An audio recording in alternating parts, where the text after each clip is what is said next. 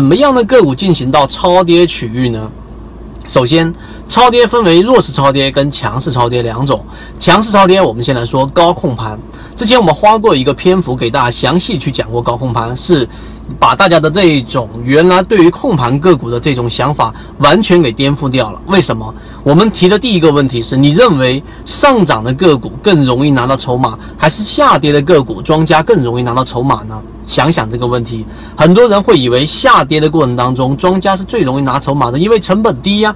但是这是我们所说的这一种理想状态之下的事与愿符的状态。我们要研究的是事与愿违的状态。实际上，庄家也想下跌的时候去拿筹码，但是你是散户，你被套的时候，百分之十还可以割肉。百分之二十呢？百分之三十呢？你基本上是会选择不动的。于是，在这种位置是很难拿筹码的。庄家在二十块钱往下打的过程当中很难拿筹码。但是如果说他通过在十七、十八块钱往上拉升的过程当中，你的亏损减少了，会出来一部分散户。那么，当你的个股涨过一波之后，回到你成本的时候，前期被套了一年的散户就会把筹码交出来，最终实现高控盘。所以今天我们讲的强庄的超跌反弹呢，也就是当它形成高控盘之后，我们在八月初在讲水井坊，就是高控盘的强庄股。那么这个强庄股呢，它往上涨了一波之后开始回调。那么高控盘的个个股呢，它庄家已经拿了大部分的筹码，并且筹码的成本比较高。这种情况之下呢，庄家会选择往下砸吗？庄家会选择这一个在盘整的过程当中连续盘你两个月吗？都不会。为什么？因为在这种位置之下，庄家有它的资金成本，那控盘的目的是为了拉升，因此他会伺机等待我们所说的这一种板块切换到了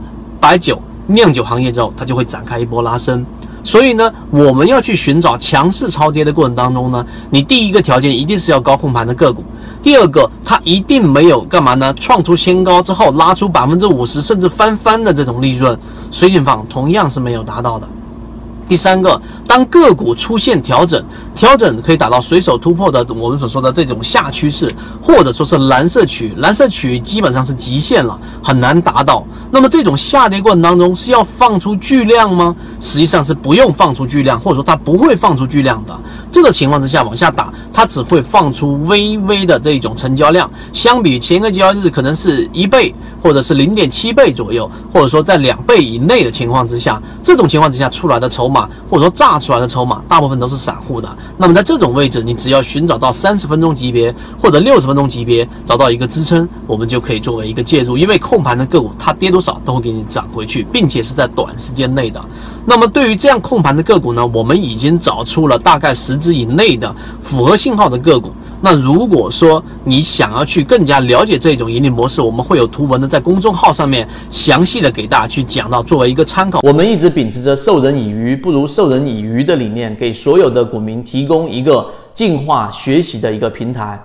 欢迎大家添加我的个人微信号 KDJ 四四四二，进入到我们的圈子，学习所有的完整版视频和图文操作细节，和你一起终身进化。